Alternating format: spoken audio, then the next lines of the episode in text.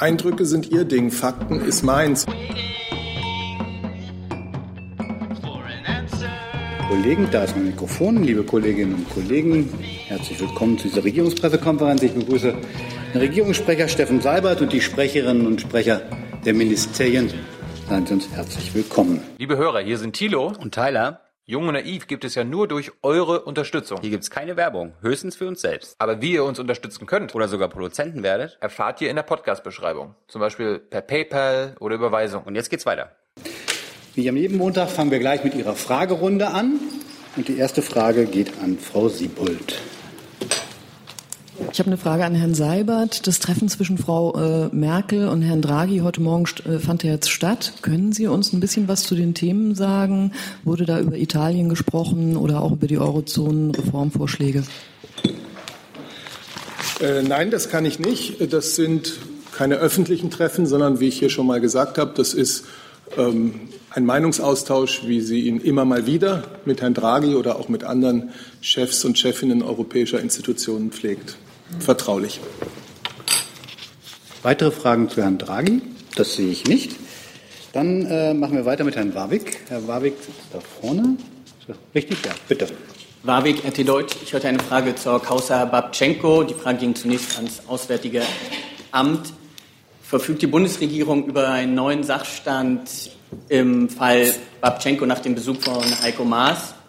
Insbesondere was die Rolle der angeblichen Rolle der deutsch-ukrainischen Waffenfirma Schmeiser angeht. Und im Nachtrag noch die Frage, die Bundesregierung selbst hat auf eine Anfrage der Linken zugegeben, dass es enge Kontakte sowohl von Interpol als auch von der permanenten EU-Mission mit dem SBU gibt, ist es völlig auszuschließen, dass es zuvor Informationen über die geplante Inszenierung an die EU Mission als auch möglicherweise an deutsche Dienste gegangen sind. Vielen Dank.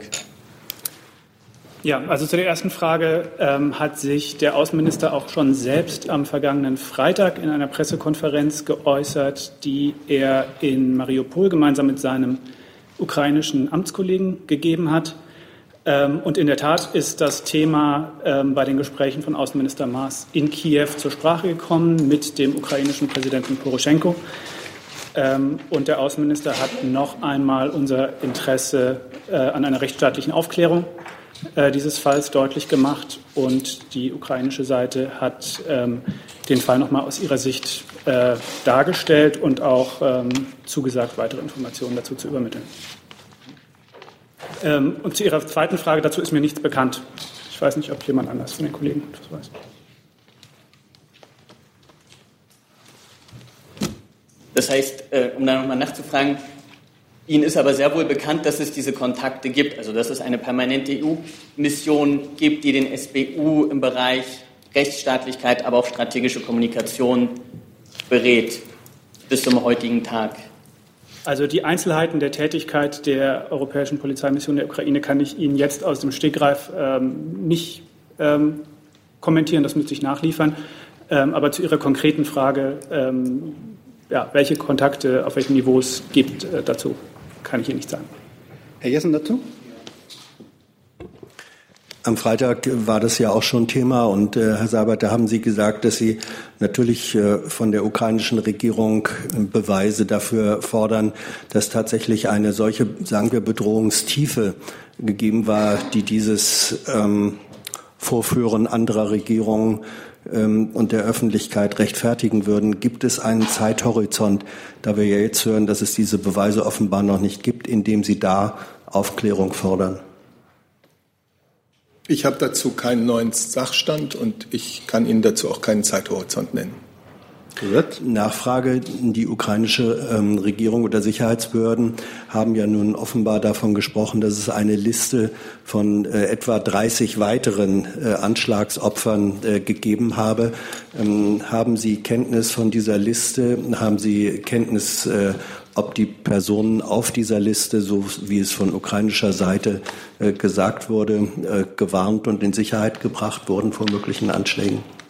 Ich habe keine Kenntnis von dieser Liste. Bemüht sich die Bundesregierung um äh, Einsicht in diese Liste? Das wäre ja ein Stück Aufklärung. Wir sind auf vielen Ebenen mit der ukrainischen Regierung im Kontakt und natürlich auch in enger Zusammenarbeit. Der Außenminister war gerade in der Ukraine und hat sicherlich mit seinen Kollegen auch dieses Thema angesprochen. Äh, mein Kollege hat darüber ja gerade Auskunft gegeben. Herr Jung dazu?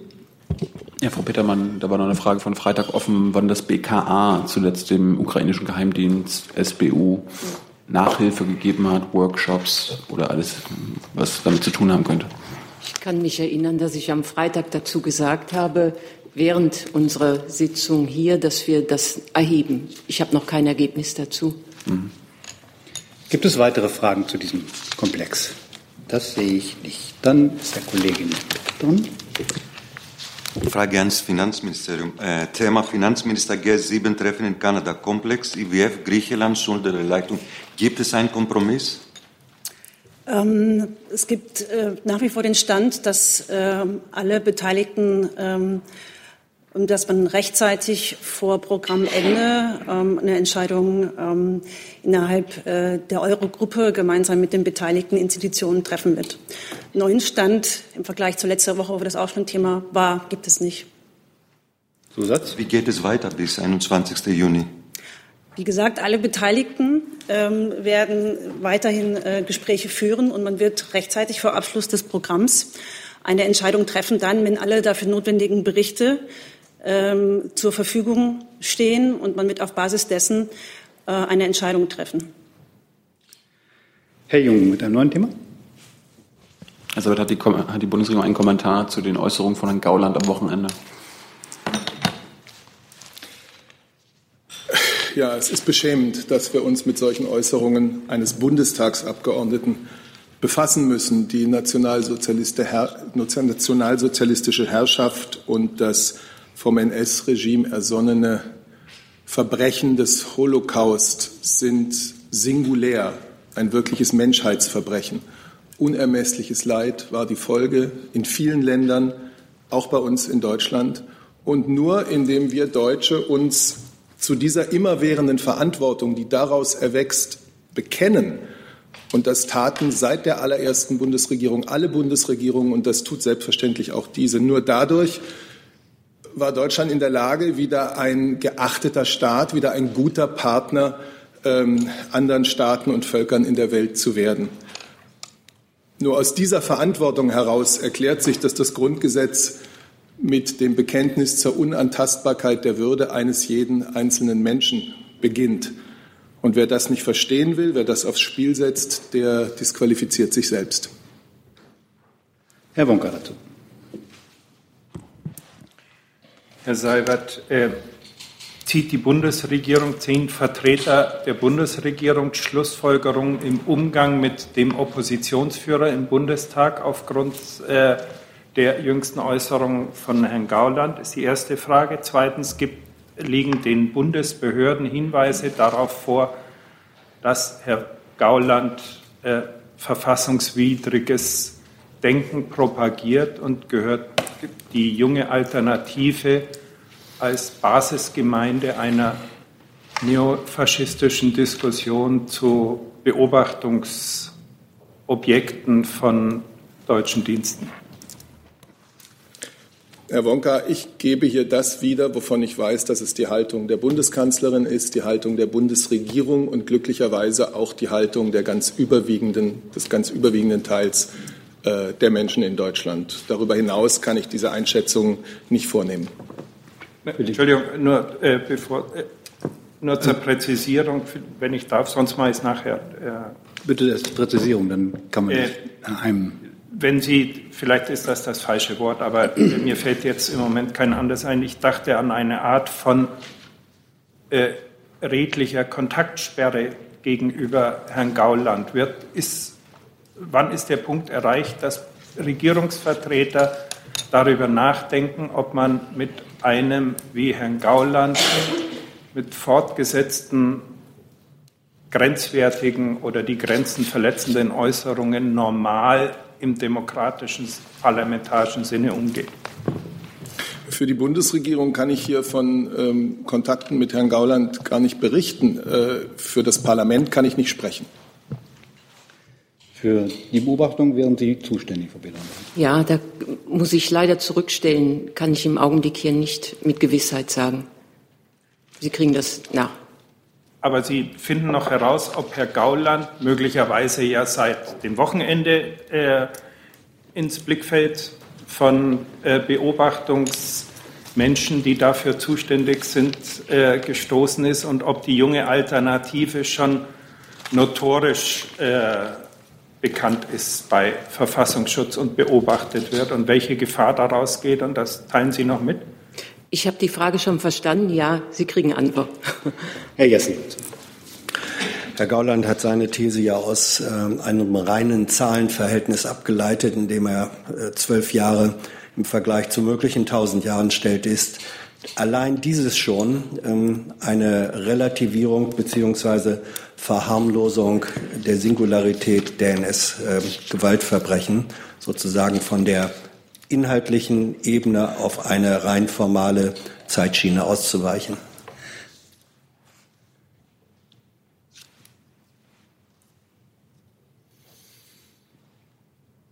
Herr Jessen, ich denke, dass ich die Haltung der Bundesregierung so klar gesagt habe, wie ich es kann. Die Bundesregierung weist jede Relativierung, jede Verharmlosung der Verbrechen des Nationalsozialismus ganz entschieden und unmissverständlich zurück.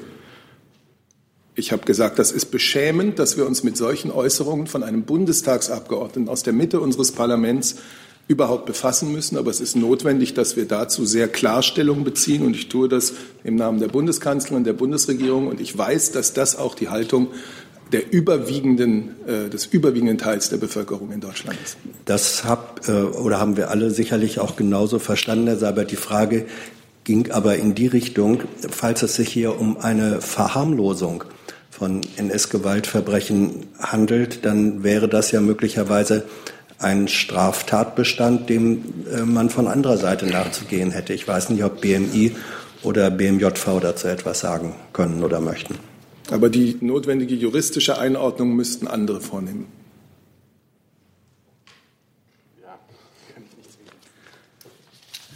Dann Herr Detjen mit einer nächsten Frage, die irgendwie ja, verwandt passt ist. Vielleicht, passt vielleicht in den Zusammenhang, über den wir gerade sprechen. Die Frage richtet sich an das Auswärtige Amt und bezieht sich auf die Äußerungen des neuen amerikanischen Botschafters Grenell in seinem Interview mit Breitbart, in dem er gesagt hat, er versteht es als seine Aufgabe, konservative Bewegungen in Europa zu, ich glaube, er gesagt hat, zu empowern. Wie wird so eine Äußerung im Auswärtigen Amt wahrgenommen und gegebenenfalls interpretiert? Ja, wir haben den Artikel in einem äh, amerikanischen Online-Medium zur Kenntnis genommen. Und wir haben zunächst mal die US-Seite um Aufklärung gebeten, um, ob die Äußerungen tatsächlich in der Form gefallen sind, wie sie da wiedergegeben werden. Ähm, wir haben auch spätere Äußerungen von Botschafter Grenell zur Kenntnis genommen, dass er nicht so verstanden werden möchte, wie er von einigen verstanden wurde. Ähm, am kommenden Mittwoch wird der Botschafter zu seinem Antrittsbesuch bei Staatssekretär Michaelis im Auswärtigen Amt sein. Und das wird sicherlich Gelegenheit sein, zu erläutern, wie er seine Äußerungen äh, gerne eingeordnet wissen möchte. Zusatzfrage, wenn die Äußerungen so gefallen sind, wie sie dort wiedergegeben wurden, wäre das etwas, ähm, was sich im Rahmen normaler diplomatischer Äußerungen bedient oder wäre das äh, ungewöhnlich, weiter in einem weiteren Sinne hinterfragen, hinterfragungswürdig. Wie gesagt, es wird jetzt sehr bald die Gelegenheit geben, im direkten Gespräch mit dem Botschafter zu klären, wie diese Äußerungen gefallen sind und wie sie gemeint waren. Herr Jung dazu. Herr Sabat, begrüßt denn die, Bundes äh, äh, die, die Kanzlerin diese Aussagen des Botschafters? Weil wenn er Konservative pushen will, dann ist das doch gut für die Kanzlerin. Wie vieles andere auch haben wir auch diese Aussagen zur Kenntnis genommen und kommentieren sie ansonsten nicht. Herr Jessen. Nun kann man ja nachlesen äh, auf Breitbart, Herr Burger, äh, was Herr Grenell gesagt hat. Äh, fühlt sich die Bundesregierung zu jenem äh, kleinen Kreis ähm, von Elite-Politikern und Medien ähm, zugehörig, den äh, Herr Grenell in seiner Eigenschaft als Botschafter offenbar für ähm, gegeben hält und der äh, Bevölkerungsmehrheiten äh, zu beeinflussen versuche. Also das werde ich jetzt genauso wenig äh, im Einzelnen kommentieren, wie Herr Seibert das gerade getan hat. Das wäre ja kein Kommentar. Er hat dieses Jahr gesagt und ich äh, als Begriff in den Raum gestellt, ich frage doch nur, ob sich die Bundesregierung zu dem Kreis, den Herr Grenell genannt hat, zugehörig fühlt. Das ist kein Kommentar. Aber ich werde auch äh, trotzdem nicht äh, in weiterem Detail auf das eingehen, äh, was da medial verbreitet wurde, sondern äh, wir werden das Gespräch mit dem Botschafter dazu haben und dann wird es Gelegenheit geben, alle Fragen, die sich dazu stellen, zu stellen. Gibt es weitere Fragen zu dem Komplex? Gibt es weitere Fragen, weil wir das eben abschweift, abgeschwiffen ist, Herrn Gauland nochmal? Das sehe ich nicht. So, jetzt kommen wir zu weiteren Fragen. Wir machen dort hinten weiter mit dem Kollegen. Ich habe eine Frage ans Bundesverkehrsministerium. Nachdem ja am Wochenende zu lesen war, äh, Frau Friedrich, dass Herr Scheuer jetzt angeblich darüber nachdenkt, ähm, Daimler mit finanziellen äh, Sanktionen zu belegen, wüsste ich gerne, inwiefern das zutrifft und ähm, inwiefern auch darüber nachgedacht wird in Ihrem Hause, das auf andere Hersteller anzuwenden. Mir fielen da als erstes Volkswagen und Audi ein. Und die zweite Frage wäre, wie dieser Sinneswandel zu erklären ist, weil bisher war ja Ihre Position immer A, dass Software-Updates äh, in Anführungszeichen Strafe genug sind und dass für die ähm, Sanktionierung die Staatsanwaltschaften zuständig seien. Vielen Dank. Also grundsätzlich beziehen sich ja Ihre Fragen auf äh, das Gespräch, äh, das der Bundesverkehrsminister am Montag vergangener Woche mit Herrn Zetsche geführt hat. Aus den Gesprächen berichten wir grundsätzlich nicht. Ähm, das haben wir auch bereits letzte Woche schon einmal gesagt. Ähm, es steht jetzt erstmal ein äh, konkreter Fahrplan fest, wie es jetzt weitergeht mit Prüfungen, mit Terminen und Ähnlichem. Es wurde vereinbart, dass es eine Klärung der hochkomplexen technischen Fragen gibt und darüber hinaus arbeiten alle äh, Beteiligten mit Hochdruck daran. Darüber hinaus kann ich zu dem Thema keine Stellung nehmen. Zusatzfrage. Äh, das heißt also, äh, oder anders gefragt, ist denn das jetzt ein, ein Mittel, über das Sie nachdenken? Weil, wie gesagt, also bisher haben Sie das ja immer, oder hat das Bundesverkehrsministerium diese Maßnahme ja immer relativ deutlich ausgeschlossen oder zurückgewiesen? Also grundsätzlich äh, kann ich nur sagen, wir denken immer viel über verschiedenste Dinge nach, aber trotzdem ist dies ein Aspekt, der ähm, aus dem Gespräch von Herrn Zetsche mit dem Bundesverkehrsminister kommt. Und ich kann mich nur noch einmal wiederholen, zu dem Gespräch, zu den Inhalten des Gesprächs kann ich hier keine Stellung nehmen. Gibt es weitere Fragen zu diesem Komplex? Das sehe ich nicht. Dann ist Herr Delfs dran. Äh, ich habe eine Frage zu Italien, äh, Herr Seibert. Es hat ja am, am äh, Wochenende die Kanzlerin äh, nicht dem neuen äh, italienischen Ministerpräsidenten gratuliert. Und Töne scheinen ja auch ein bisschen entspannter zu werden zwischen Berlin und Rom. Heißt das denn jetzt, dass sie möglicherweise doch auf einige der italienischen Forderungen äh, zugehen wird? Äh, wenn ich richtig informiert bin, trifft sie ihn ja auch, glaube ich, am Rande des äh, G7-Gipfels.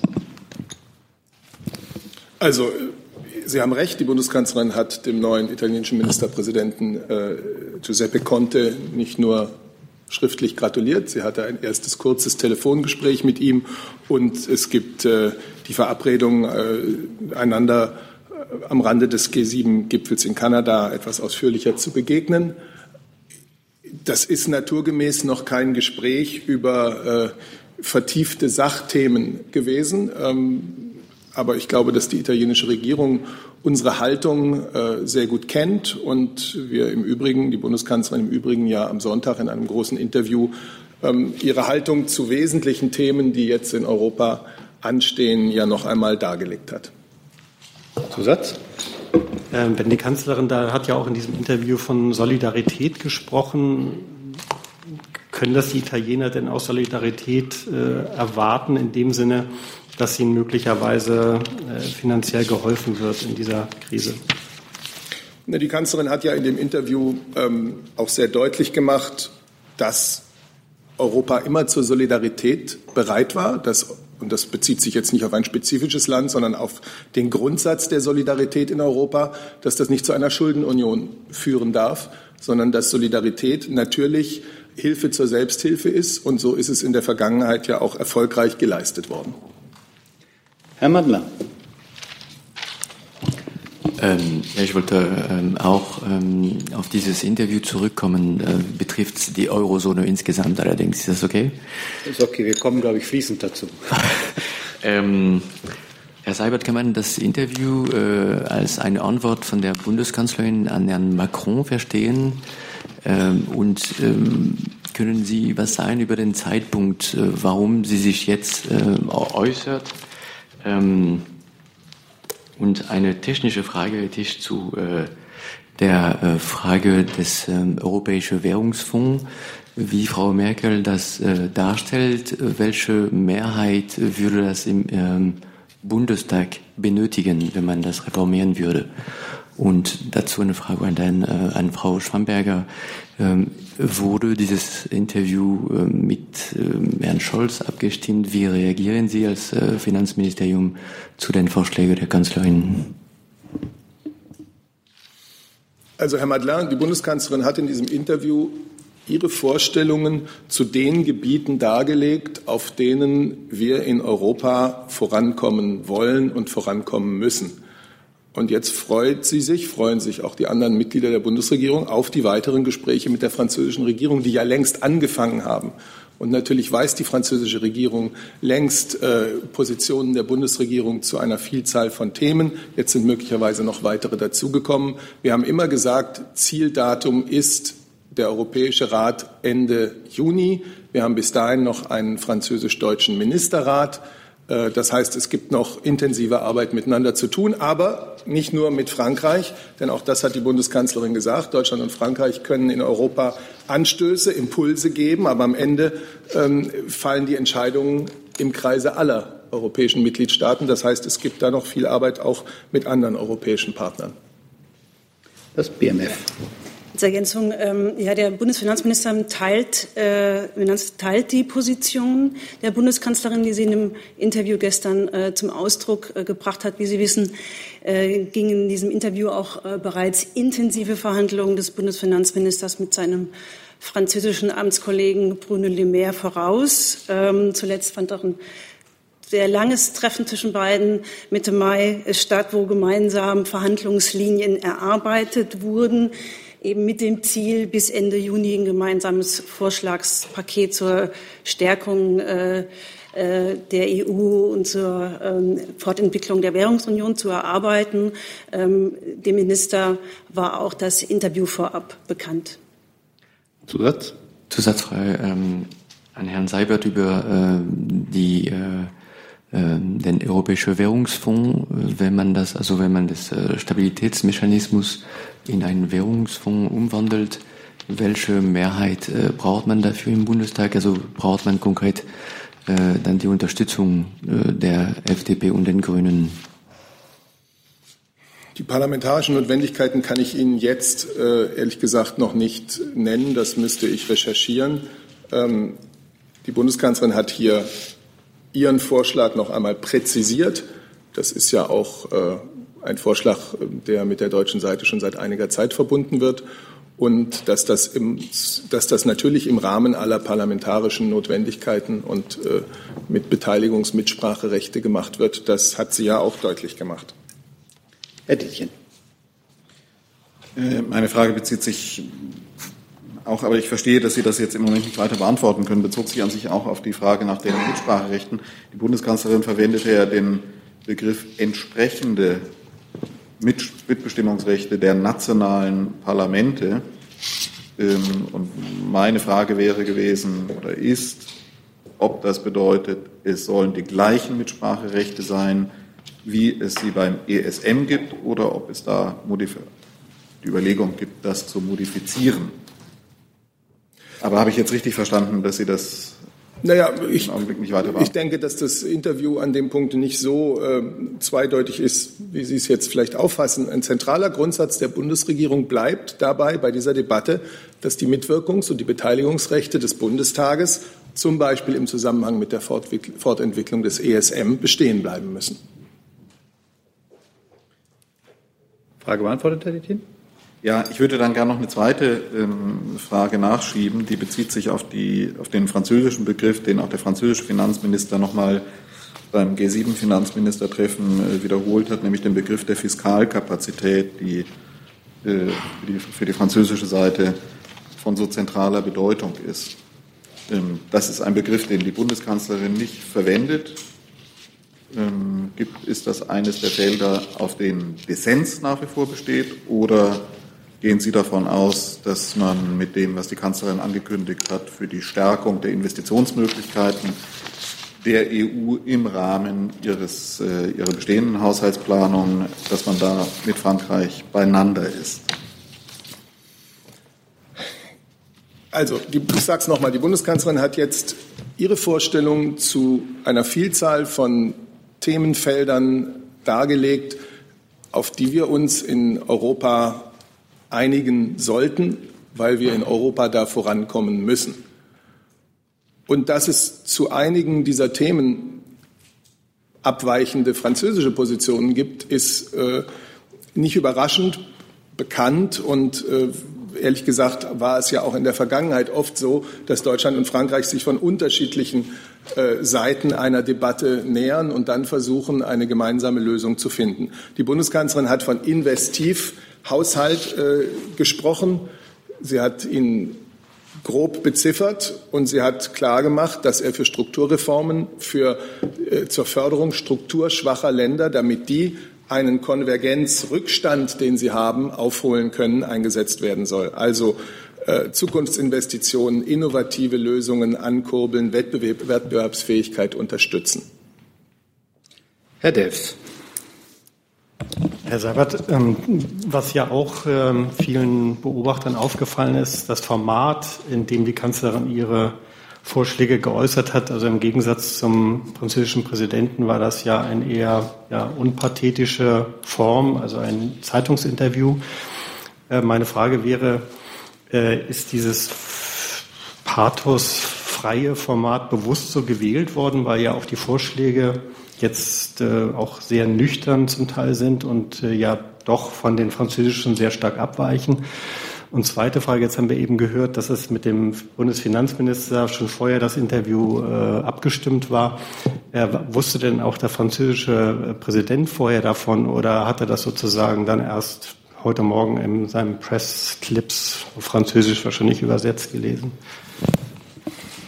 Also wie Sie das Interview charakterisieren, nüchtern oder nicht, das ist natürlich Ihre journalistische Freiheit. Ich denke, es ist ein sehr ausführliches, sehr präzises Interview, das wirklich eine ganze Bandbreite von entscheidenden europäischen Themen abdeckt. Im Übrigen muss ein Interview in einer Zeitung auch nicht der einzige Weg sein, auf dem man über diese Themen spricht. Die Bundeskanzlerin hat in der Vergangenheit über einzelne dieser Themen gesprochen und wird es sicherlich auch in Zukunft noch in anderen Formaten tun. Und äh, wir sind natürlich, sie ist, die Bundesregierung ist äh, mit der französischen Regierung ohnehin in einem sehr, sehr engen Austausch äh, über die Themen, die in diesem äh, Interview angesprochen werden. Zusatz? Das heißt, hat er vorher von dem Interview gewusst, Herr Macron? Über die vertrauliche Kommunikation zwischen der Bundeskanzlerin und dem französischen Präsidenten berichte ich hier grundsätzlich nicht. Herr Jung dazu. Ja, also mich würde auch noch mal interessieren, da so ein Interview auch gut redigiert werden kann, vielleicht sogar von Ihnen, äh, ob die Kanzlerin nochmal frei reden wird zu diesem Thema. Also wird sie uns auch mal äh, in der Öffentlichkeit dazu Rede und Antwort stehen, beziehungsweise dazu eine, eine große Rede halten, wie Herr Macron das gemacht hat. Ich meine, die allerwenigsten Deutschen lesen die FAS. Und Ihre Vorstellung ist, dass Reden nicht redigiert sind? Also ich finde es schade, dass Sie ein Interview mit einer bedeutenden deutschen, ich würde sogar sagen bedeutenden europäischen Zeitung ähm, nicht einen wertvollen Beitrag finden, aber das ja. ist natürlich Ihre Sache. Ich habe gesagt, es hat in der Vergangenheit schon deutliche Stellungnahmen der Bundeskanzlerin zu diesen europäischen Reformthemen gegeben und wird es sie auch in Zukunft geben. Herr Wonka. Frau Schwamberger hat sich mit dem bedeutenden, äh, mit dem Interview in der bedeutenden europäischen Zeitung äh, durch die Kanzlerin die Initiative, die avisierte Initiative ihres Ministers zur Europapolitik und zum deutsch-französischen Fortschritt erledigt, weil die Kanzlerin das gesagt hat, was Scholz auch sagen wollte? Oder fühlt sich Ihr Minister erst recht jetzt ermutigt, auch mit eigenen Nuancen, so wie er es ursprünglich angekündigt hat, äh, in, den, nächsten Tagen äh, auch in der Öffentlichkeit zu erscheinen. Also Herr Wonka, ich denke zu dem Thema Europa und Fortentwicklung ähm, und Stärkung der, der, Europäischen Währungsunion ist der Minister schon mehrfach in der Öffentlichkeit äh, erschienen. Ähm, er hat nicht zuletzt auch in seiner Rede zur Einbringung des Haushaltes deutlich gemacht, in welchem Rahmen er sich vorstellt, dass die Reformdebatte sich bewegen muss. Ähm, kontinuierlich mit seinem, mit seinem französischen Partner dabei, an gemeinsamen Reformvorschlägen zu arbeiten. Das habe ich eben gesagt. Und das wurde hier auch schon mehrfach thematisiert. Und das ist jetzt, wir gehen sozusagen Schritt für Schritt voran. Und äh, die vorgestellten Positionen sind ein, ein wichtiger gemeinsamer abgestimmter Schritt. Und nun geht es weiter voranzugehen ähm, mit Blick auf Ende Juni auf das dortige Treffen der ähm, europäischen Finanzminister und auch der europäischen Staats- und Regierungschefs. Zusatz? Zusatz äh, dann Ihr Minister hat ja versprochen, warten Sie Ende Mai, Anfang Juni ab, dann kommt er mit seinen Thesen zur Europapolitik. Äh, meine Frage deshalb nochmal, äh, hat Frau Merkel jetzt den Scholz-Plan im FAS-Interview verkündet oder kommt der Scholz-Plan bis zum Gipfel nochmal, sodass er identifizierbar ist, auch als Scholz-Plan und er nicht nur der Hinterherläufer der Kanzlerin ist? Ich habe Ihnen ja eben schon gesagt, dass vor diesem Interview bereits ein Vielfaches an Arbeiten auch gelaufen ist. Es wurden bereits in den letzten Wochen intensiv Vorschläge und gemeinsame Positionen und Verhandlungslinien mit den Franzosen erarbeitet. Man ist da noch dabei. In allen Fragen ist man sozusagen schon in der Lage, äh, einen Kompromiss zu vermelden. Aber diese Arbeiten gehen weiter fort und äh, der Minister hat auch schon im Vorfeld deutlich gemacht, in welchem Rahmen das fortgehen muss. Und soweit weitere Schritte präzisiert und vereinbart worden sind, dann werden diese Ergebnisse auch kommuniziert und Schritt für Schritt. Genauso wie man das im Rahmen des Bankenpakets, als es gelungen ist, mit den Franzosen schon eine klare Position zu vereinbaren, diese auch mit den anderen Europa, europäischen Partnern äh, gemeinsam zu beschließen, das dann zu kommunizieren. Und diesen Weg, den werden wir auch weiter so fortsetzen. Und wissen Sie, Herr Wonka, wir arbeiten ja als Bundesregierung. So, wir uns, so wie wir uns auch im Koalitionsvertrag gemeinsam in einem wichtigen europapolitischen Kapitel auf bestimmte Absichten und Ziele äh, verständigt haben. Und die werden jetzt jeder in seiner Verantwortung, aber mit dem Gemeinsamen der Bundesregierung, das uns eint, umgesetzt. Bitte schön, wir machen das von der Seite. Ja, Herr Seibert, äh, Sie haben gerade gesagt, dass äh, diese Entscheidungen über die Euro-Reformen und äh, die, dieser Austausch entsteht nicht nur zwischen Frankreich und Deutschland, also zwischen Merkel und Macron, sondern auch mit anderen Partnern. Ähm, erwartet die Regierung äh, wichtige äh, Impulse aus Rom äh, darüber und ist es vorgesehen, irgendwelche Treffen spezifisch darüber auf Chefniveau, also meine zwischen die Kanzler, der Kanzlerin und der neuen Premier Conte darüber? Die Bundeskanzlerin hat den neuen Ministerpräsidenten ja zum nächstmöglichen Zeitpunkt, der ihm möglich ist, äh, auch zu einem äh, Besuch nach Berlin eingeladen. Ich kann nun natürlich nicht sagen, wann das stattfinden wird, aber die Einladung besteht. Und wir rechnen damit, dass von jetzt bis zum Europäischen Rat Ende des Monats sich sicherlich noch zahlreiche europäische Regierungen in diese laufenden Diskussionen einbringen werden. Herr Mattler. Ich wollte noch mal zum Interview fragen, ähm, bei was das Investivhaushalt ähm, für die Eurozone angeht. Die Bundeskanzlerin äh, äußert sich ziemlich offen. Also es könnte Eurozone-Haushalt äh, sein oder im Rahmen der EU-Finanzplanung. Hat sie persönlich eine Präferenz dazu? Und eine zweite Frage betrifft die äh, ähm, Interventionsarmee wo sie sich positiv ähm, gegenüber äußert. Ähm, versteht man richtig, dass sie das aber ähm, im Rahmen von PESCO nur sieht? Also das Zweite verstehen Sie richtig. Sie ist überzeugt, dass das angeschlossen sein sollte an äh, die gemeinsame Verteidigungspolitik. Ähm, was nicht heißt, dass nicht auch ein Land, das leider schon bald nicht mehr europäisches Mitgliedsland sein wird, nämlich Großbritannien, äh, nicht zur Mitwirkung eingeladen werden könnte. Das sagt sie ja auch. Und was war Ihre erste Frage? Entschuldigung. Äh, für äh, Investivhaushalt, ob es ein Eurozone per se, also wo liegt Ihre Präferenz? Ich verweise auf das, was sie gesagt hat. Das ist einer der Punkte, der noch geklärt werden muss. Und da sollte man jetzt den Gesprächen nichts äh, vorwegnehmen. Frau Siebold zur Eingreiftruppe. Ja, ich habe eine Nachfrage zu der PESCO. Das war ja bis jetzt auch schon die Position von Frau von der Leyen, dass wenn Deutschland sich beteiligt, dass es nur innerhalb der PESCO stattfinden wird. Ähm, heißt es, dass Deutschland dann draußen ist? Entschuldigung? Das, heißt es, dass heißt? Deutschland aus dieser Eingreiftruppe dann draußen ist? Weil Frankreich will das ja außerhalb der PESCO machen.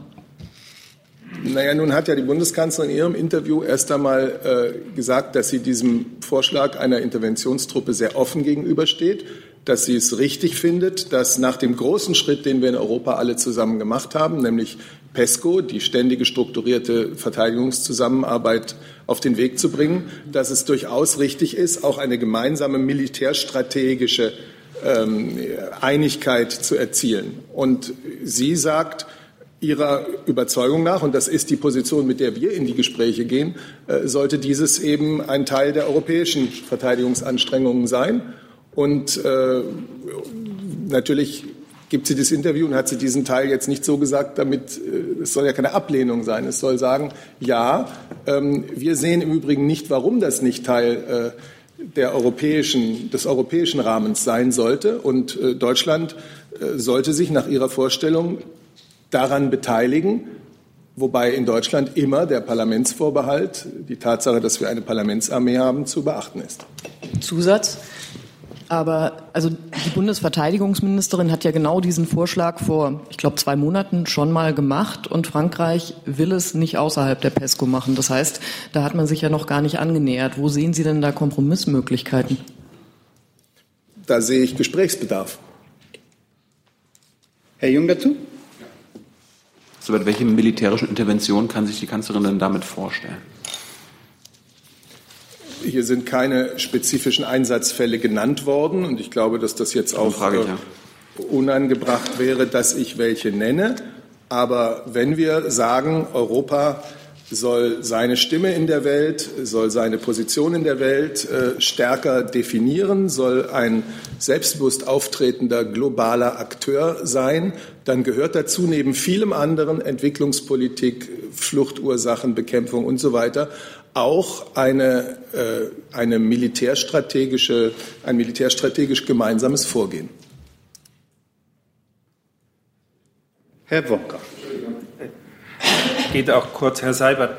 Ähm, plant die Bundeskanzlerin denn bei, äh, noch einen großen europapolitischen Aufschlag in den nächsten Tagen, der an Würde und Ausstrahlung dem Macron-Auftritt vergleichbar ist? Oder zumindest plant die Bundeskanzlerin den Bundestag über ihre Antwort an Macron zu unterrichten? Oder wird das Bundespresseamt eine Kopie des Interviews der Kanzlerin in der bedeutenden europäischen Zeitung an alle Abgeordneten äh, auslegen lassen. Über öffentliche Termine der Bundeskanzlerin informiere ich Sie wie immer am Freitag der Vorwoche. Also ist noch alles möglich? Das ohnehin. So, ich habe jetzt keine weiteren Fragen zu diesem Komplex. Dann kommen wir zu weiteren Komplexen. Ja, ist das richtig? Oder Herr Dittling, Sie haben auch eine andere, auch eine andere Frage. Ne? Das sehe ich richtig. Dann ist Herr Servarek dran. Der hat nämlich eine Frage angemeldet. So, wir waren da, glaube ich. Das? Ja. Äh, am Wochenende haben Medien namentlich aus, dem, aus der Springer-Gruppe berichtet, dass es eine Planung gibt für eine neue Eingreiftruppe um die 30.000 Mann mit hunderten Flugzeugen und Kampfschiffen ausgerüstet. Hintergrund sei, eine bessere Reaktionsfähigkeit gegen Russland zu erreichen. Meine Frage ging zunächst ans Bundesverteidigungsministerium. Kann das Ministerium die Planung dieser neuen Eingreiftruppe bestätigen? Und B würde mich interessieren, es wird auch mit Verweis auf NATO-Quellen davon gesprochen, dass insbesondere Deutschland eine Führungsrolle dort beinhaltet oder durchführen soll. Kann das ebenfalls bestätigt werden und abschließend auch eingedenk der minus 20 Prozent im russischen Rüstungshaushalt? Was für konkrete Schritte Russlands führen jetzt zu dieser erneuten Eingreiftruppe? Es besteht ja bereits eine 20.000 Mann Eingreiftruppe beziehungsweise ist im Aufbau begriffen. Danke. Ja, vielen Dank äh, für Ihre Frage. Die Berichterstattung vom Wochenende bezieht sich auf Überlegungen im Bündnis, weitergehende Untersuchungen zur Abschreckung und Verteidigungsfähigkeit mit dem Ziel einer erhöhten Bereitschaft zu beauftragen. Es geht nicht um eine Eingreiftruppe per se, sondern eine Verstärkung dieser Eingreiftruppen. Und wie Sie wissen, hat sich die äh, NATO in den vergangenen Jahrzehnten ständig dem sicherheitspolitischen Umfeld angepasst. Das bezieht sich natürlich auch auf die Verteidigungsfähigkeit und die entsprechenden Reaktionszeiten des Bündnisses. Das Konzept VJTF, das Ihnen ja vielleicht bekannt ist, ist nur ein Ergebnis dessen, genauso wie die Anpassung der NATO-Kommandostruktur. Ähm, ich erinnere noch mal, dass äh, bei dem Verteidigungsministertreffen in Brüssel äh, auch dieses Thema auf der Agenda steht und dort behandelt wird. Und äh, die Berichterstattung vom Wochenende hat ja auch die NATO in Brüssel bereits kommentiert und eingeordnet. Eine Nachfrage. Ist es auch richtig, dass das tatsächlich erfolgt als bessere Reaktionsfähigkeit gegenüber Russland? Also ist das Hauptargument für diesen Aufbau eine, wie auch immer zu bewertende russische Bedrohung? Die Zielsetzung ist eine Steigerung der Verteidigungs- und Reaktionsfähigkeit, ähm, die sogenannte NATO Readiness Initiative. Und nähere Details bitte ich Sie in Brüssel zu erfragen. Gut, dann noch eine Nachfrage, beziehungsweise das war auch schon Teil der ersten Frage sieht das Bundesverteidigungsministerium eine gestiegene militärische Bedrohung Russlands im Kontext dieser neuen Initiative? Über die sicherheitspolitische Ausrichtung Deutschlands und auch der Bundeswehr können Sie im Weißbuch gerne nachlesen, genauso wie in der Konstitution der Bundeswehr. Und dementsprechend habe ich hier nichts zu ergänzen. Gibt es weitere Fragen zu dem Komplex? Sehe ich nicht. Dann ist Herr Detjen jetzt dran. Ja, meine Frage bezieht sich auf den Besuch des äh, israelischen Ministerpräsidenten und ich äh, möchte Sie bitten, uns nochmal auf den oder mich nochmal auf den Stand zu bringen, wie vor dem Gespräch von äh, Angela Merkel mit dem Minister Netanyahu der letzte Stand war zur Wiederaufnahme der deutsch-israelischen Regierungskonsultation. Wenn ich in Erinnerung habe, gab es ja die Aussage, die sollen wieder aufgenommen werden. Ist das schon konkretisiert gewesen oder ist die Frage, ob überhaupt und wann gegebenenfalls diese äh, Regierungskonsultationen wieder stattfinden können, abhängig vom Verlauf des jetzt anstehenden Gespräches.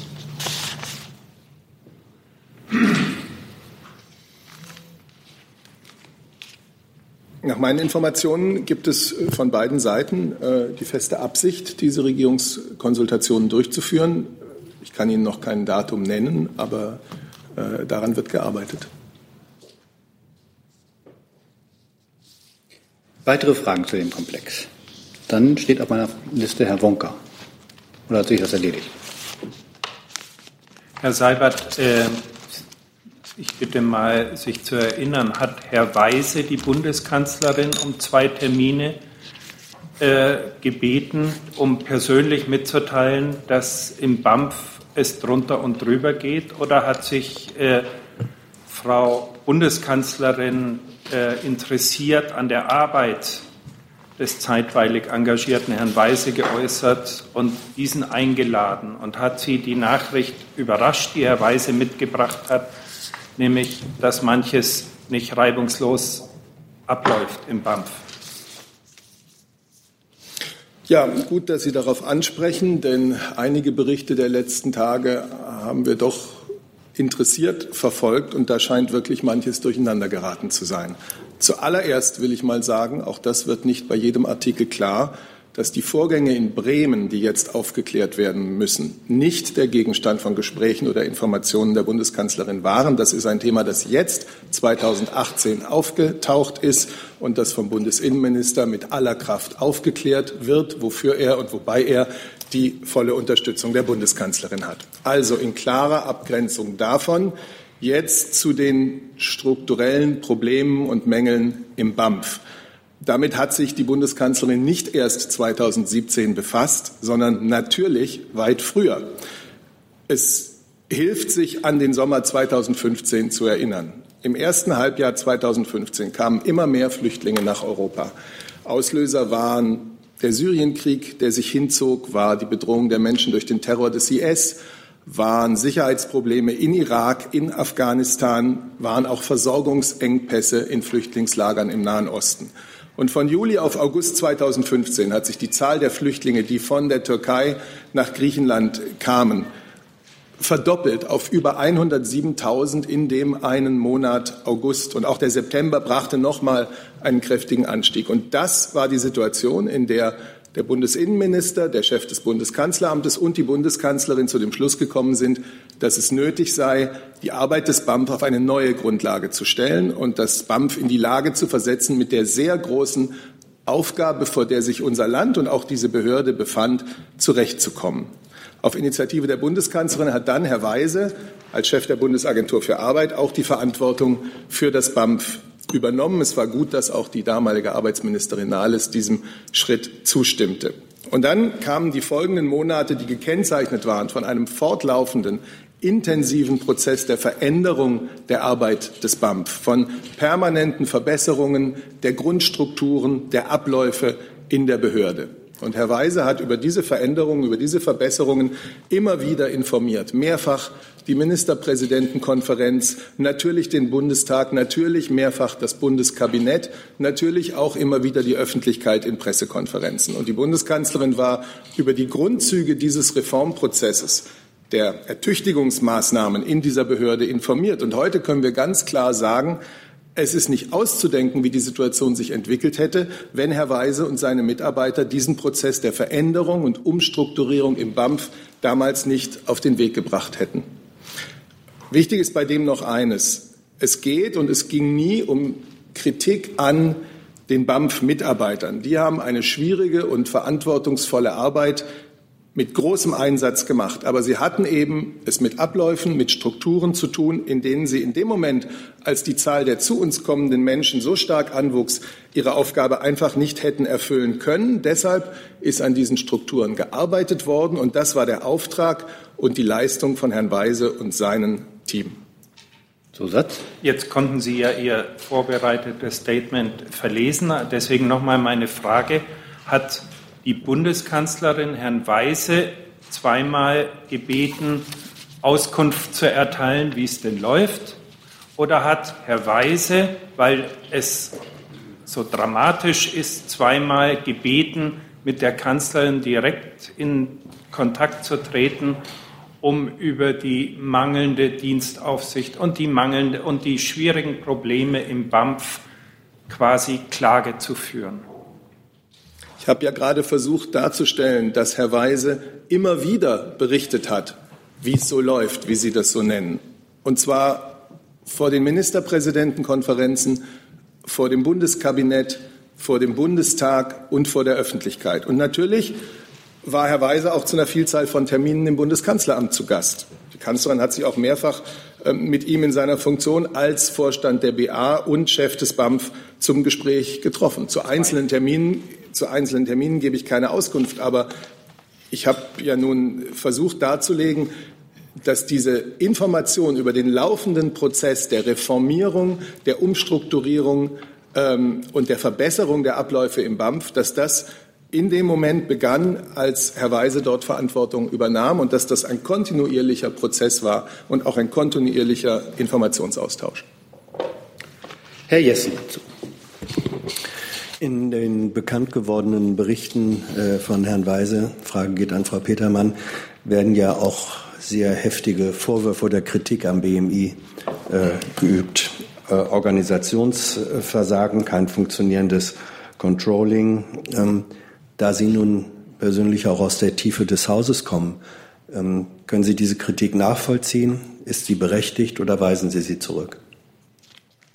Ich kann dazu hier keine abschließende Bewertung vornehmen, das äh, in, in dem Sinne, wie Sie sie hier anstoßen möchten.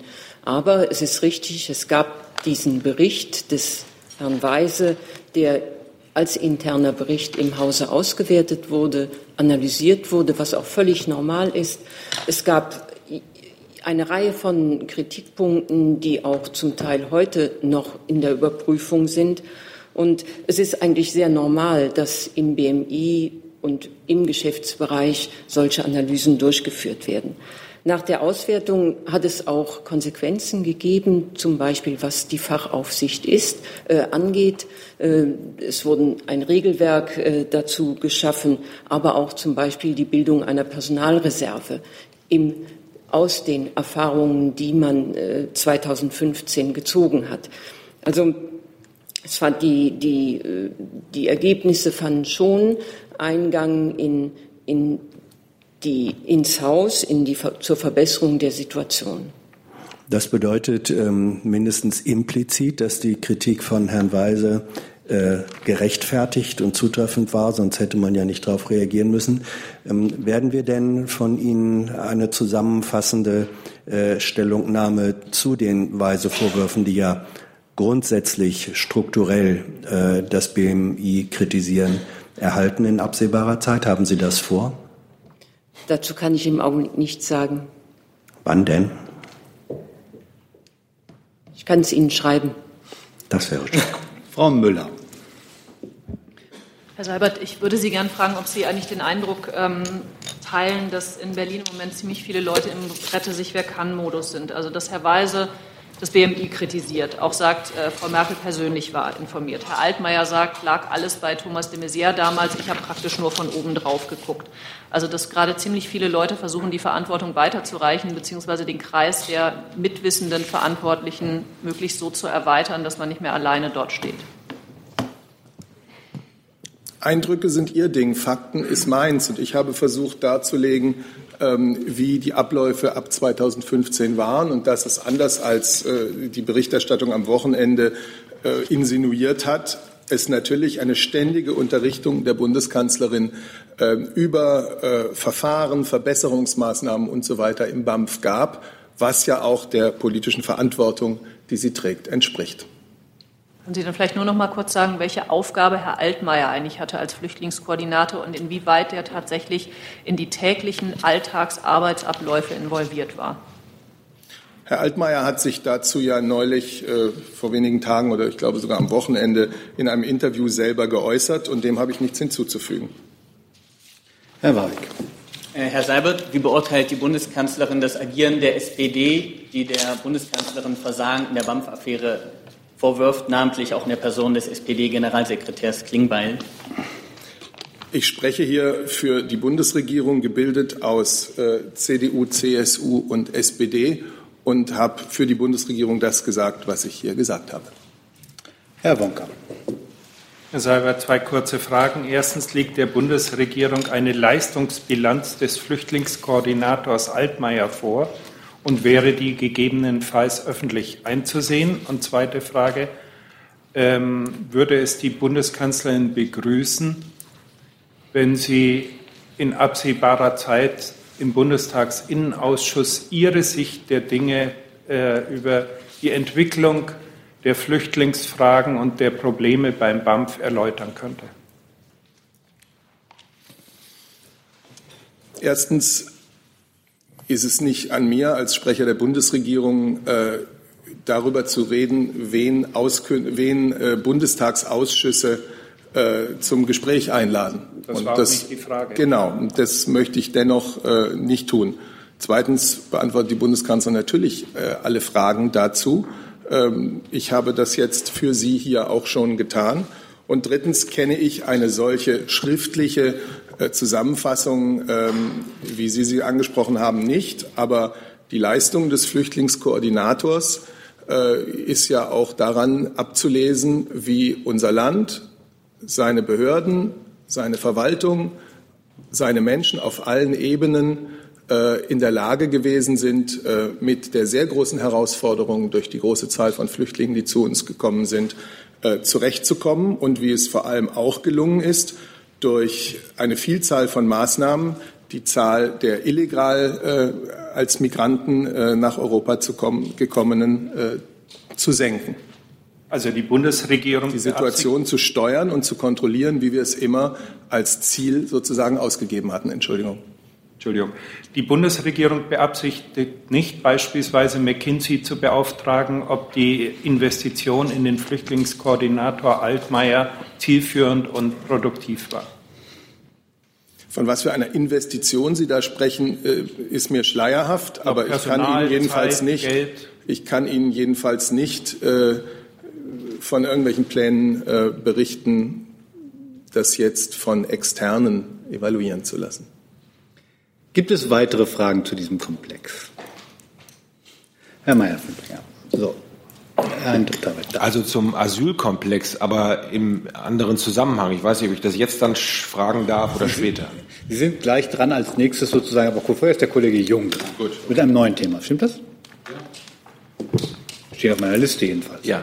Äh, BMAS bzw. B, äh, das Landwirtschaftsministerium, ich würde mal zur Krise der sogenannten Erntehelfer fragen, was denn die Bundesregierung bzw. ihre Ministerien planen, den betroffenen äh, Erntebetrieben unter die Arme zu greifen. Die klagen, zwei Drittel der Großbetriebe klagen darüber, dass sie zu wenige Erntehelfer finden.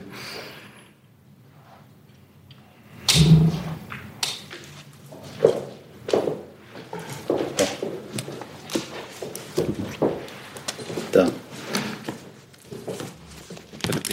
BMR ist auch angesprochen.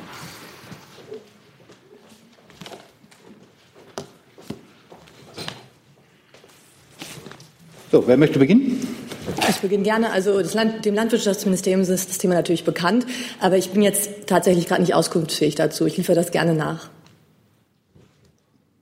BMS? Ja, ich muss auch gestehen, also mir ist die Meldung auch noch nicht bekannt und werde es mir angucken und Ihnen gegebenenfalls was nachliefern. Ich meine, es läuft ja jetzt schon seit ein paar Wochen, dass die, dass die Klagen, aber sehen Sie das zumindest auch als großes Problem an?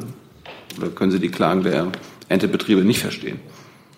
Das habe ich jetzt nicht gesagt. Ich habe nur gesagt, dass das Thema bei uns bekannt ist und dass ich das gerne nachliefere, aber ich da jetzt momentan nicht sprechfähig zu bin. Okay. Gibt es weitere Fragen zu dem Komplex? Dann ist Herr Mayer fünf Minuten.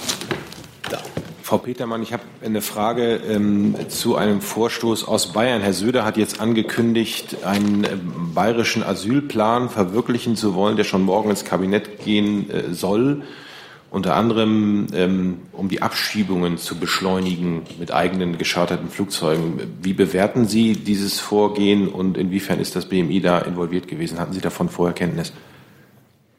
Nein, davon haben wir als BMI keine Kenntnis.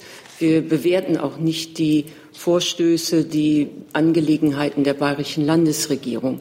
Im Grundsatz ist es natürlich positiv, wenn Länder Abschiebungen als eigene Aufgabe übernehmen. Gibt es weitere Fragen zu diesem Komplex? Das sehe ich nicht. Dann habe ich hier Frau Müller noch stehen mit einem anderen Thema. Ja, aber beim BMI bleiben. Frau Petermann, ich würde mal gerne fragen, was eigentlich der Stand beim Thema Einwanderungsgesetz ist. Arbeitet da im BMI jemand dran oder fällt das gerade ob der anderen Thematiken diese Beschäftigten beschäftigen völlig hinten runter? Sie meinen Fachkräftegewinnung? Einwanderungsgesetz. Mhm, genau.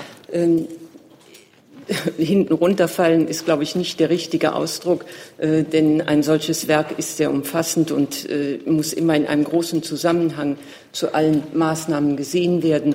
Auf der politischen Agenda steht, äh, stehen die Ankerzentren, steht der Masterplan Migration, der in Kürze, Kürze vorgestellt wird und infolgedessen wird es sicherlich auch Planungen dazu geben, die vorgestellt werden. Jetzt habe ich Sie gerade nicht ganz verstanden. Heißt das, Sie machen erstmal die anderen Sachen oder und dann, dann kommt das Einwanderungsgesetz oder ähm, das hängt hab, alles mit allem zusammen? Und genau. Ich wollte nur den großen Rahmen ziehen. Äh, im, zum Masterplan Migration, der in Kürze vorgestellt wird und einen großen, umfassenden Rahmen zur Migrationspolitik enthält.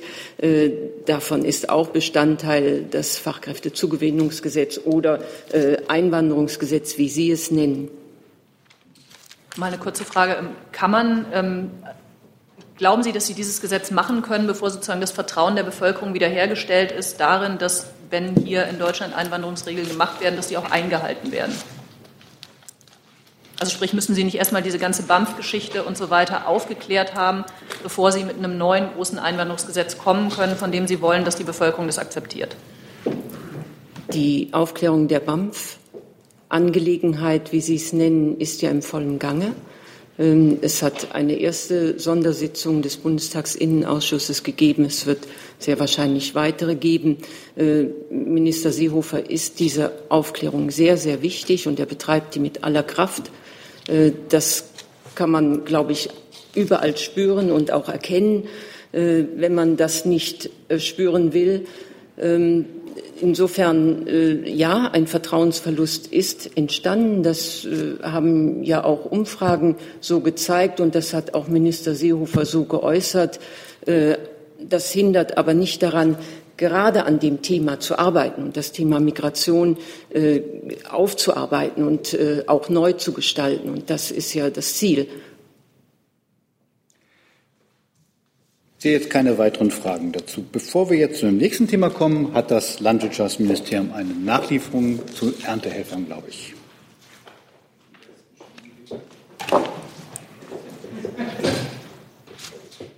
Ja, ich habe mich jetzt gerade noch mal schlau gemacht zu Ihrer Frage nach den Erntehelfern. Also das äh, BMEL und das Bundesministerium für Arbeit und Soziales haben sich immer dafür eingesetzt, dass der Arbeitskräftebedarf in der Landwirtschaft gedeckt ist und ähm, wird, wird und den Betrieben ausreichend Saisonarbeitskräfte zur Verfügung stehen. Und gemeinsam mit dem federführend zuständigen BMAS konnte das BMEL schon erreichen, dass mit dem Gesetz und der Verordnung zur Umsetzung aufenthaltsrechtlicher Richtlinien der Europäischen Union zur Arbeitsmigration im Jahr 2017 die Voraussetzungen für die Bundesagentur für Arbeit geschaffen wurden, um im Bedarfsfall Vermittlungsabsprachen mit Arbeitsverwaltung von Drittstaaten abzuschließen und eine am Bedarf orientierte Zulassungszahl für Saisonarbeitnehmer auch als Erntehelfer für die Landwirtschaft festzulegen. Zusammen mit dem WMAS und in engen Kontakt mit den Berufsverbänden beobachten wir die Entwicklung ähm, aufmerksam und prüfen bereits, inwieweit zukünftig eine Beschäftigung von Saisonarbeitnehmern auch aus anderen Drittstaaten in Betracht kommen kann. Die Ukraine könnte zum Beispiel ähm, ein denkbarer Partner sein, um das zu gewährleisten. Frage beantwortet, Herr Jung. Zusatz? Ja, ich muss das mal verarbeiten. Vielleicht ich kann Ihnen das gerne aber auch noch dauert, das können Sie ja dann lassen. Noch, ich sehe ein, dass das durchaus ein äh, komplizierter Sachverhalt ist. Danke. Ja? Reicht Ihnen das dann? dann? Erstmal schon. Dann steht Herr Jessen auf meiner Liste. Ja, Frage ans Auswärtige Amt, Thema Türkei. Ähm, Herr Burger, wie ist die aktuelle Zahl der deutschen Staatsbürger, die in der Türkei mit äh, sozusagen politischer Begründung inhaftiert sind? Und wie sieht es mit der äh, konsularischen Betreuung in diesen Fällen aus? Und ähm, zweiter Fall, ich frage nicht, äh, ob es eine völkerrechtliche Bewertung des türkischen Militäreinsatzes in Afrin gibt, weil ich ahne, wie die Antwort ausfällt. Ich würde aber gern wissen, ob das Auswärtige Amt vorhat oder gar daran arbeitet, eine solche völkerrechtliche Bewertung abzugeben. Ähm, zu Ihrer ersten Frage. Ich habe seit äh, vergangenen Mittwoch, als ich diese Frage beantwortet habe, äh, keinen neuen Stand würde das aber gegebenenfalls nachliefern, weil sich, falls sich in den letzten. Ich glaube, es waren sieben. Oder genau, sieben war ja. die Zahl. Und zu allen konsularische Betreuung oder. Aber gut. Genau, genau, wir, genau. Also das stimmt. Das habe ich letztes Mal so ein bisschen offen gelassen, weil ich mir nicht hundertprozentig sicher war. Es ist so, dass wir zu allen derzeit konsularischen Zugang haben. Ähm, und zu Ihrer zweiten Frage ähm, habe ich auch vor einiger Zeit schon mal geantwortet, dass wir äh, dass das Völkerrechtsreferat äh, im Auswärtigen Amt natürlich äh, auf Basis der jeweils zu jedem Zeitpunkt uns zur Verfügung stehenden Informationen die Fragen ähm, bewertet, die es aus Sicht des Auswärtigen Amts zu bewerten gibt. Naja, der Punkt ist, ähm, dass ja eben bislang keine Bewertung, ob der türkische Militäreinsatz in Afrin völkerrechtswidrig aus Ihrer Sicht ähm, angemessen, korrekt, äh, zulässig war oder nicht, diese Bewertung gibt es ja noch nicht. Die vergangenen Erklärungen seitens des Auswärtigen Amtes sagten immer schwierig, schwierig, keine eigenen konsularischen äh, Vertretungen äh, in Syrien. Meine Frage ist, wird es, arbeiten Sie daran, dass es einen solchen Bericht, den wir dann auch öffentlich zur Kenntnis nehmen können, geben wird? Oder sagen Sie, wir sind nicht in der Lage, absehbar einen solchen Bericht zu erstellen dann könnten wir uns weitere Nachfragen hier ersparen und Ihnen auch. Also wir haben in der Vergangenheit ähm, durchaus auch substanziell uns dazu geäußert auf Basis der Informationen, die uns dazu zur Verfügung stehen. Wir haben Ihnen, wir haben Ihnen hier auch erklärt, ähm, inwiefern die Informationen, die uns dazu zur Verfügung stehen, eingeschränkt sind aufgrund der Tatsache, dass wir in Syrien keine eigene diplomatische Präsenz haben. Ähm, und an dieser Grundkonstellation hat sich auch nichts geändert. Wenn ich darf, eine letzte Nachfrage. Die Erklärungen der Vergangenheit waren immer, äh, erstens, man könne im laufenden Verfahren so schwierig etwas sagen. Zweitens, Einsätze müssten angemessen sein. So, das ist die Benennung von Kriterien und Schwierigkeiten. Aber es gab bislang keine, und danach frage ich, wird es die geben, Einschätzung, ob unter Anlegung dieser Kriterien und Schwierigkeiten es eine tatsächliche substanzielle Bewertung geben wird. Die steht aus. Also ähm, da stimme ich mit Ihnen nicht ganz überein, dass wir dazu keine substanzielle Bewertung vorgenommen haben. Ähm, wenn ich mal zitieren darf, vom 21. März. Wir haben, das will ich nicht, das hat mein Kollege Rainer Bräuche, glaube ich, erzählt am 21. März, wir haben, das will ich nicht verhehlen, gerade in Anbetracht der jüngsten Entwicklungen erhebliche Zweifel an der Erforderlichkeit und Verhältnismäßigkeit des türkischen Vorgehens. Das ist ein Zitat aus der Regierungspressekonferenz vom 21. März. Ähm, wenn Sie das nicht, wenn Ihnen das nicht genügt, dann äh, tut mir es leid, aber das ist das, was wir zu diesem Zeitpunkt aufgrund der Vorlagen, vorliegenden äh, Informationen an Bewertung vornehmen konnten. Und demgegenüber haben wir keinen neuen Stand. Zweifel sind eine Sache, Gewissheiten und das wäre eine Bewertung eine andere. Also es wird keine Bewertung geben. Sie bleiben dabei, dass der Ausdruck von Zweifel als äh, inhaltliches Kriterium ausreichend ist. Ich habe Ihnen gerade gesagt, wie der Zusammenhang zwischen dem ist, was uns an Informationen zur Verfügung steht und dem, was wir an Bewertungen vornehmen können. Herr Jung dazu. Hat uns, hat uns Herr Breul in einer anderen REC-PK, ich komme jetzt spontan nicht auf, die, auf das Datum, da hat er uns gesagt, äh, dass es auf jeden Fall eine abschließende Bewertung geben wird. Hat er uns dann da angelogen? Da weiß ich jetzt gerade auch nicht, auf welchen, auf welchen kann ich, äh, kann ich gerne raussuchen. sich da beziehen. Ähm, aber also ich, er hat uns ganz bestimmt nicht angelogen, ähm, aber äh, ich kann jetzt auch nur für den jetzigen Moment sprechen und zum jetzigen Moment ist die Situation so, wie sie ist. Gibt es weitere Fragen zu dem Komplex? Das sehe ich nicht. Dann ist Herr Warwick dran. Ähm, um die Causa Skripal-Novichok ist es ja ziemlich ruhig geworden. Ich hör, aber nichtsdestotrotz gilt es ja mittlerweile als Beleg, dass auch die Bundesrepublik Deutschland im Zuge einer Geheimdienstoperation seit den 1990er Jahren im Besitz zumindest von Novichok Brom ist. Mich würde interessieren, war zum Zeitpunkt der Ausweisung der russischen Diplomaten im Kontext der Skripal-Affäre Bundeskanzlerin Angela Merkel und der amtierende Außenminister Heiko Maas informiert, dass die Bundesrepublik über Novichok Brom verfügte? Danke. Dazu kann ich Ihnen jetzt hier keine Auskunft geben. Ich äh, werde mich da, werde versuchen müssen, möglicherweise etwas nachzureichen. Ich kann es hier nicht sagen.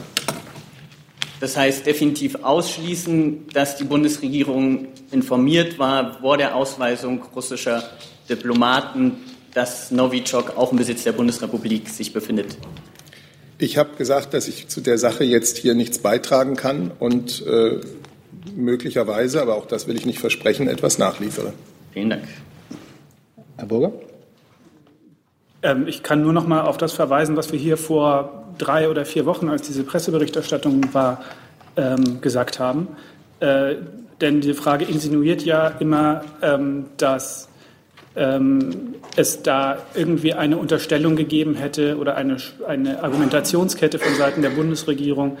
Ähm, es war Novichok, also war es Russland, aber das ist mitnichten jemals unsere Argumentation gewesen, ähm, sondern das ist eben eines von mehreren Elementen gewesen, ähm, die in ihrer Gesamtschau dazu geführt haben, dass wir zu der Bewertung gekommen sind, dass die ähm, Spuren in diesem Fall nach Russland führen.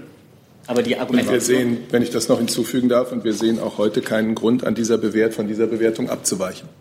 Zusatz, Herr Mavik? Äh, aber der Verweis der Bundesregierung war ja immer auf der einzigen Plausibilität von Russland aufgrund der Angaben der britischen Kollegen, dass Novichok nur aus Russland stammen könnte.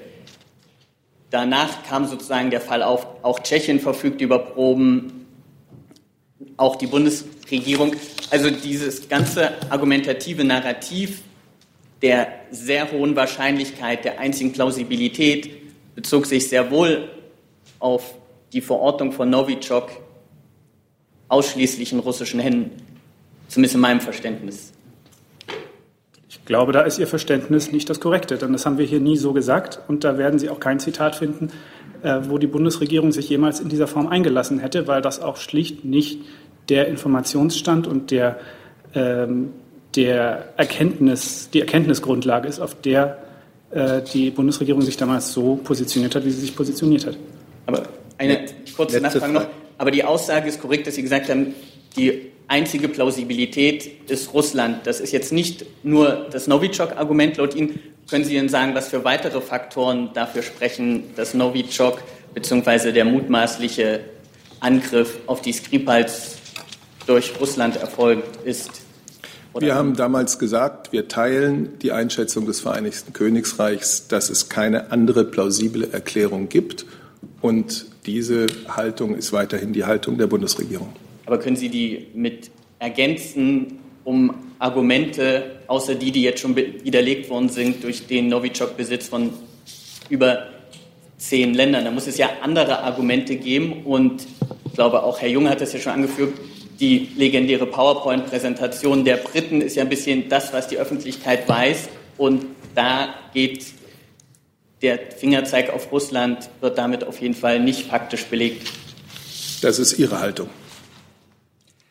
Hey Leute, Jung und Naiv gibt es ja nur durch eure Unterstützung. Ihr könnt uns per PayPal unterstützen oder per Banküberweisung, wie ihr wollt. Ab 20 Euro werdet ihr Produzenten im Abspann einer jeden Folge und einer jeden Regierungspressekonferenz. Danke vorab. Gibt es weitere Fragen zu dem Komplex? Dann steht der letzte auf meiner Redeliste, der Herr Jung. Ja, kurze Erinnerung an alle Ministerien, die noch nicht geantwortet haben, äh, wie es in Sachen Sonderurlaub von Mitarbeitern und Beamten in ihren Ministerien aussieht. Da gab es bisher nur Feedback vom BP, BPA und vom äh, BMEL. Und ich habe nochmal zu äh, was? BMU auch? Ja, dazu. Äh, Herr Burger, in einer Bundesdrucksache kam ja, äh, ist zu lesen, dass äh, der andere Mitarbeiter den Frau Adebar am Freitag angesprochen hat, von, bei Siemens arbeiten muss. Ähm, seit 2015 ist das der Fall und der andere Mitarbeiter ist ja bei Volkswagen.